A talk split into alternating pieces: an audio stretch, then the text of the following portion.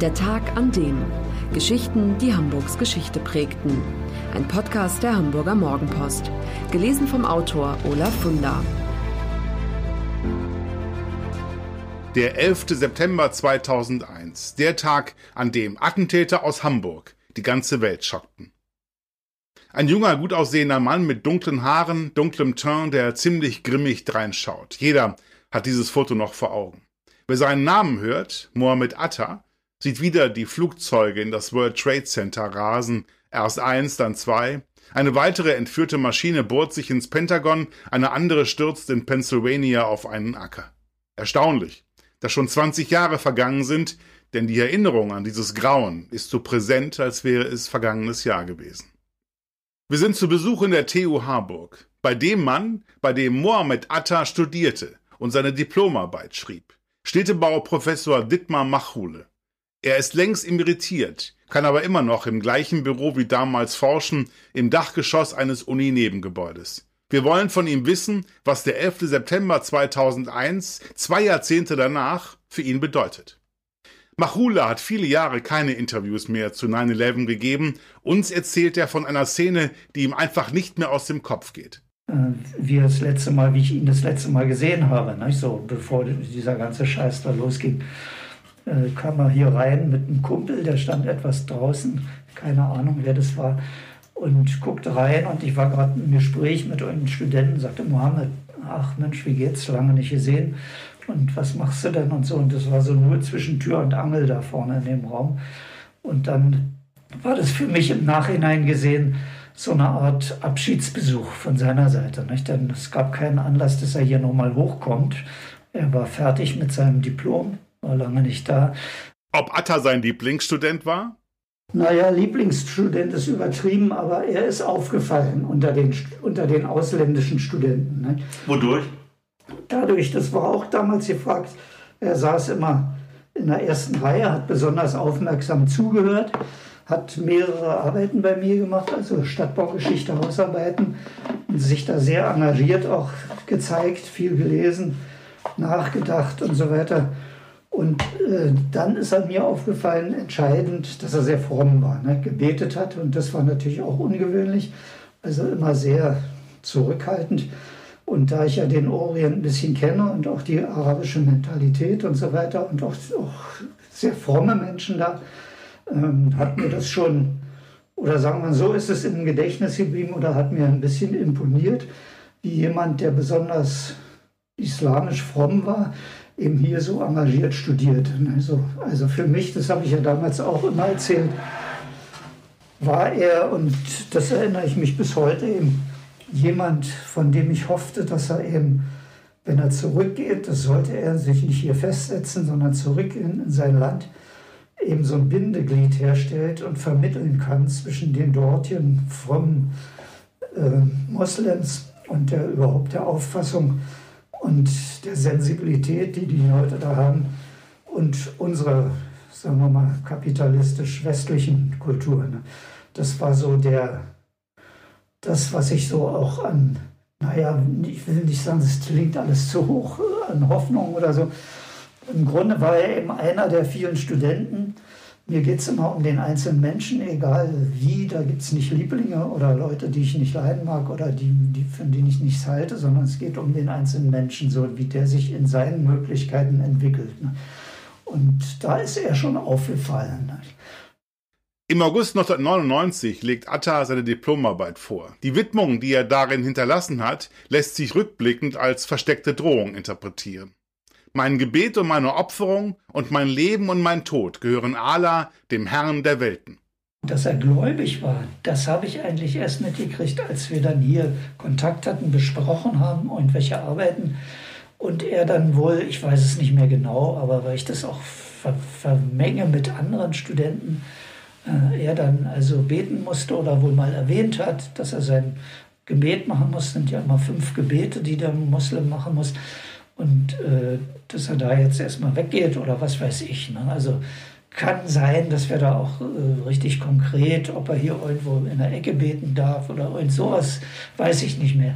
Aber jedenfalls da habe ich dann gemerkt, äh, dass er sehr fromm ist Und ganz deutlich hat man es dann gemerkt, und das war eben schon während der Diplomarbeitszeit oder sehr spät, dass er also einer Frau nicht die Hand gab, nicht diese berühmte Szene. Für mich war das nicht so dramatisch, weil ich genau wusste, äh, also wie so ganz fromme Menschen, wenn sie sich bemühen, also da nun ganz genau dem Koran oder den Hadithen zu folgen, wie die sich verhalten, aber das war schon auffällig. Ne, da. Und das zweite Auffällige war in, in seiner Diplomarbeit die Widmung. Ne.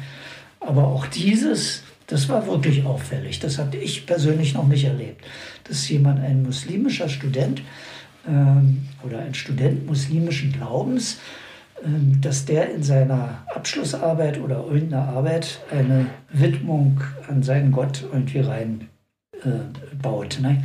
So, und das hat mich damals irritiert, ganz automatisch und sofort. Und daraufhin habe ich mich dann erkundigt bei anderen Kollegen, also andere Profs, weiß gar nicht mehr wo überall, aber richtig auch telefoniert und gefragt oder gemailt.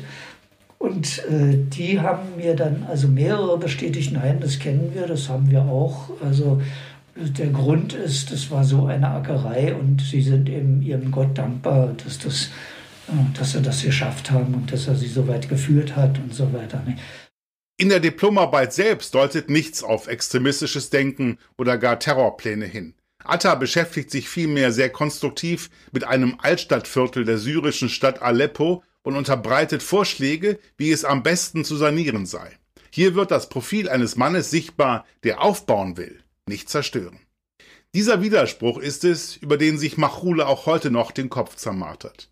Wie das möglich ist, dass er einer Stadtplanung studiert, sich damit auseinandersetzt, das Lebensumfeld von Menschen zu verbessern und Städte zu erneuern, und dass derselbe Mensch zwei Jahre später ein Flugzeug kapert und den schlimmsten Terroranschlag der Geschichte verübt. Man muss ja immer sehen, dass was da passiert und mit 9-11, das hat sich ja vorher keine Sau vorstellen können überhaupt unvorstellbar. Man hatte zwar Suicide Bombers, also die sich selbst in die Luft sprengten, aber äh, so, ein, ähm, so eine Attacke äh, von der Tatsache überhaupt, was da abgelaufen ist und von dem, von dem Anlass überhaupt, das Ansinnen, sowas in Gang zu setzen und so weiter und zu machen gegenüber Amerika, das war ja einfach unvorstellbar. Deshalb war der Schock eben auch so groß. Ne?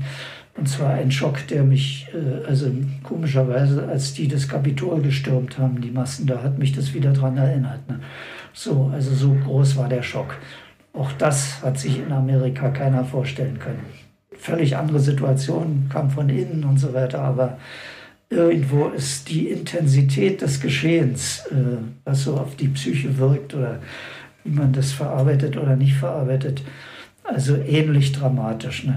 Wenn ein, jemand früher einen gefragt hätte, kannst du dir vorstellen, dass, dass ein paar Leute, ein paar Terroristen die Türme in die Luft sprengen oder angreifen, hätte man sich nicht vorstellen können. Oder kannst du dir vorstellen, dass jemand, dass ein Mob den, das Kapitol äh, und die Abgeordneten da gefährdet? Kann man sich auch nicht vorstellen. Mohammed Atta. Wer war er? Was hat ihn und seine Komplizen zu Massenmördern gemacht? Geboren wird er am 1. September 1968 in der kleinen ägyptischen Stadt Kafr al-Sheikh. Er studiert an der Universität Kairo Architektur und macht seinen Abschluss als Bauingenieur.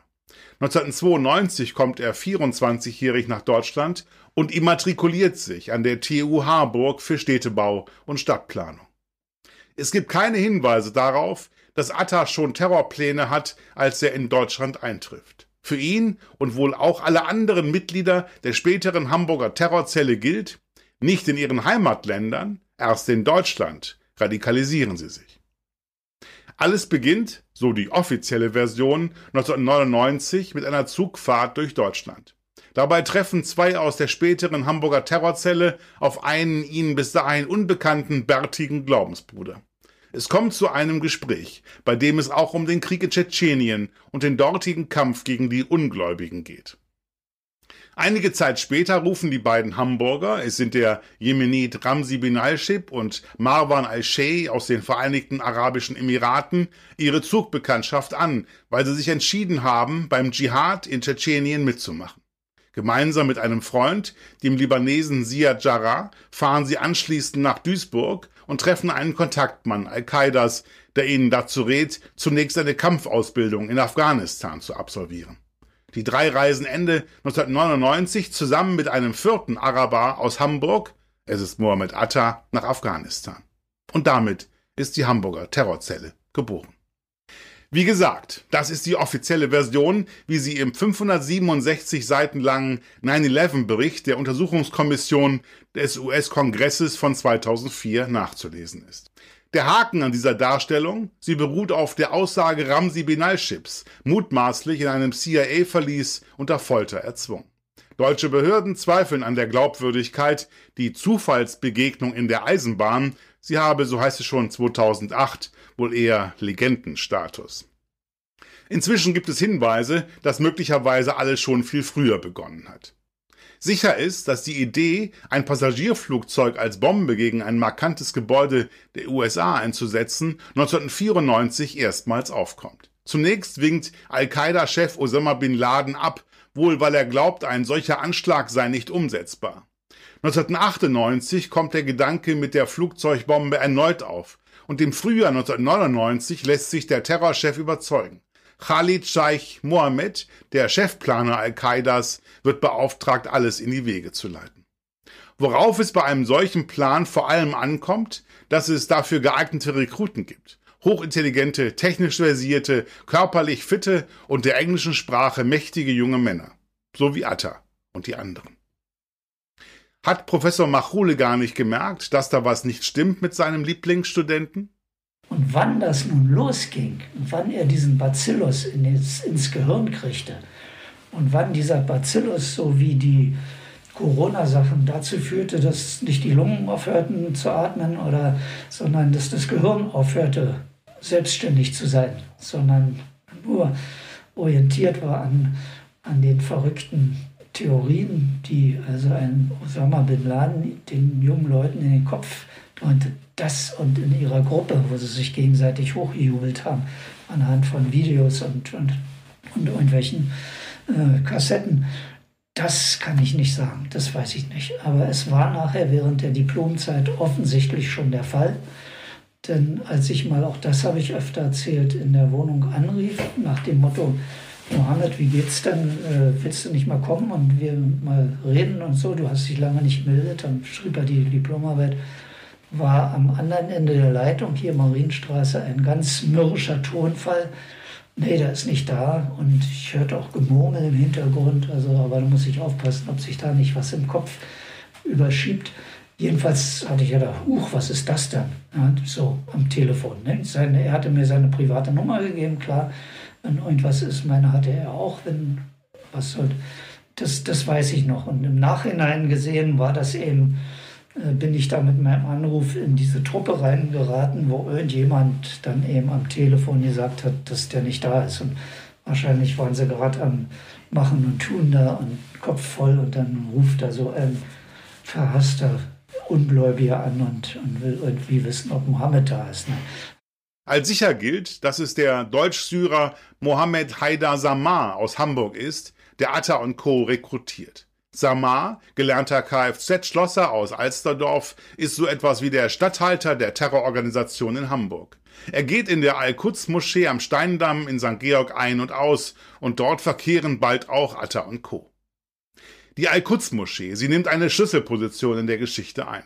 Hier passiert die Gehirnwäsche, hier werden die Täter zu Killern gemacht. Hassprediger wie der aus Marokko stammende Mohammed al-Fasasi fanatisiert dort sein Publikum mit Parolen wie Du hast die Aufgabe, die Herrschaft der Ungläubigen zu beseitigen, ihre Kinder zu töten, ihre Frauen zu erbeuten und ihre Häuser zu zerstören.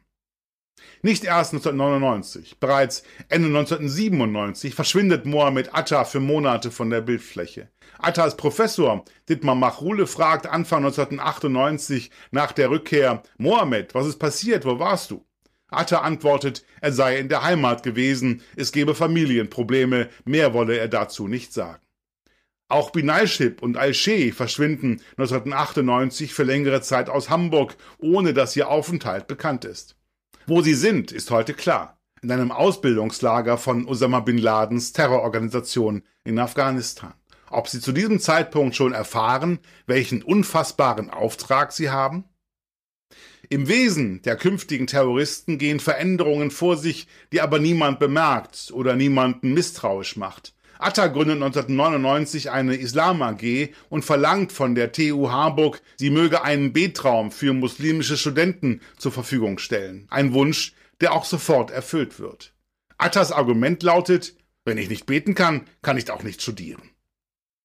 Bereits seit November 1998 ist das Haus Marienstraße 54, ein trister Nachkriegsbau, Sitz der Terror-WG. Drei Zimmer, Küche, Bad, eine 58 Quadratmeter große Wohnung mit einer Fußmatte vor der Eingangstür, auf der Moin Moin steht. Atta ist es, der in der Gemeinschaft das Sagen hat, der die anderen indoktriniert, sie wieder auf Spur bringt, wenn sie zweifeln, und der sich bei Nachbarn harsch beschwert, wenn die zu laut Musik hören. Hauptmieter der Wohnung ist Said Bahachi. Atta überweist seinen Mietanteil monatlich und schreibt als Verwendungszweck stets diese Worte auf das Formular Dar el Ansar, was zu Deutsch Haus der Unterstützer oder Haus der Anhänger bedeutet. In den endlosen Gesprächen, die in der Terror-WG stattfinden, spielen Verschwörungstheorien und Antisemitismus eine große Rolle. Später, im Prozess gegen Munir al-Mutasadek, sagen Zeugen aus, es habe sich alles nur noch um die Juden und um Amerika gedreht und darum, dass es Frieden mit Israel niemals geben werde. Der letzte Akt in diesem schauerlichen Drama beginnt im Jahr 2000. Da brechen Atta und Marwan al-Sheh in die USA auf, wo sie für sechs Monate die Flugschule Huffman Aviation in Florida besuchen und schon im Dezember 2000 erfolgreich ihre Prüfung bestehen.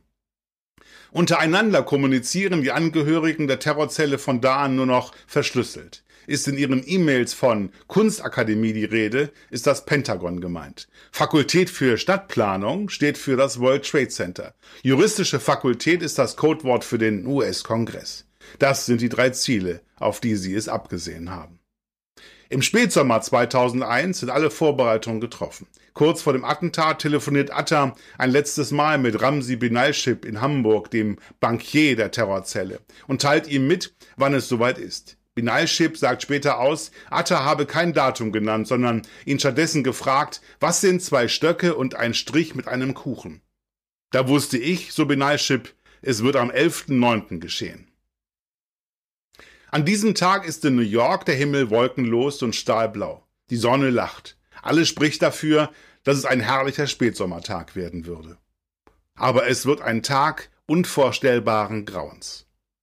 Es ist 8.46 Uhr Ortszeit, als Mohammed Atta American Airlines Flug 11 in den Nordturm des World Trade Centers lenkt.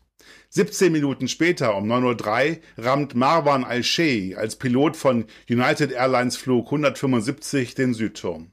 Siad Jarrah, der an der Fachhochschule Hamburg Flugzeugbau studiert hat, sitzt im Cockpit von United Airlines Flug 93. Das ist die Maschine, die um 10.03 Uhr im US-Bundesstaat Pennsylvania auf einem Acker aufschlägt. Nur der vierte Todespilot, Hani Hanschur aus Saudi-Arabien, kommt nicht aus Hamburg. Er sitzt am Steuerknüppel von American Airlines Flug 77. Endstation, das Pentagon. Unvergesslich sind die Bilder der Menschen, die aus dem brennenden World Trade Center in den sicheren Tod springen. Unvergesslich sind die letzten SMS, die die Menschen aus den dann in sich zusammenstürzenden Twin Towers und den Flugzeugen senden, die letzten Telefonate, die sie führen. Alle wollen ihren Nächsten noch einmal sagen, ich liebe dich. Mehr als 3000 Menschen sterben bei den Anschlägen des 11. September 2001. Ein terroristischer Massenmord, der weitreichende Folgen hat. US-Präsident George W. Bush setzt seine Truppen in Marsch. Erst greifen sie Afghanistan, dann den Irak an und stürzen das Regime Saddam Husseins. Lange, sehr lange dauert es, bis es den Amerikanern gelingt, den Hauptverantwortlichen zu bestrafen. Am 2. Mai 2011 spürt eine US-Spezialeinheit der Navy SEALs Osama bin Laden in Pakistan auf und exekutiert ihn. Von den acht Männern, die zur Hamburger Terrorzelle gezählt werden, sind bis auf die drei Todespiloten wohl noch alle am Leben. Ramsi Binalship setzt sich nach Pakistan ab, wo er im September 2002 festgenommen wird. Er befindet sich nach wie vor im US-Gefangenenlager Guantanamo Bay. Zwei mutmaßliche Helfer der Terroristen stehen in Hamburg vor Gericht. Munir al-Mutasadek wird in einem jahrelangen Verfahren zu 15 Jahren Haft verurteilt und 2008 nach Marokko abgeschoben. Abdelghani Msoudi wird 2004 freigesprochen. Er lebt ebenfalls in Marokko. Unbekannt ist der Aufenthaltsort von Said Bahachi. Wenige Tage vor den Anschlägen ist er untergetaucht. Jüngsten Medienberichten zufolge ist er weiterhin für Al-Qaida aktiv. Schließlich Zakaria Essabar, ein Marokkaner, der zeitweise mit Atta und Co. in der Terror-WG lebt. Er setzt sich schon vor dem Anschlag nach Pakistan ab. Der Generalbundesanwalt erlässt gegen ihn im Oktober 2001 Haftbefehl. Es gibt Gerüchte, wonach er in Afghanistan ums Leben gekommen sein könnte. In der Wohnung in der Marienstraße 54, wo die Terroristen ihre furchtbaren Pläne schmiedeten, leben heute andere Menschen. Lust, die Reporter reinkommen zu lassen, haben sie nicht. Kein Interesse, so einer der Bewohner, dann knallt er unwirsch die Tür zu. Verständlich. In den vergangenen Jahren haben immer wieder Leute geklingelt, Journalisten oder auch nur Neugierige, das nervt. Eine Etage drüber lebt ein junger Asiate, den wir fragen, wie es für ihn ist, im Haus zu leben, in dem Atta und Co. einst wohnten. Er runzelt nur die Stirn. Wer? Na, die Terroristen, die das World Trade Center zum Einsturz brachten. Er zuckt mit den Schultern. Davon habe ich noch nie gehört. Als Zeitzeuge wird Attas Dozent in diesem 20. Jahr nach der Tat wohl noch so manches Interview geben müssen. Welche Lehren hat er aus dem, was damals passiert ist, gezogen?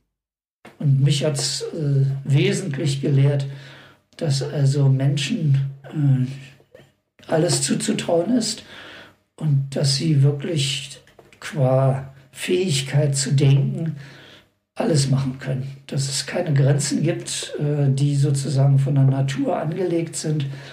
Ihre Gedanken können dazu führen, dass alles, was man sich überhaupt nicht vorstellen kann, gemacht werden kann, gehandelt werden kann. Gedacht sowieso, aber auch die Handlungen eben so definiert sind. Das kann kein Tier, kein Löwe, keine Schlange. Wenn der Löwe gefressen hat, die Gazelle getötet hat, grausam, ist er satt, ne, legt sich hin und das war's dann. Und der, der, da können zehn Gazellen vorbeilaufen, die greift er nicht an.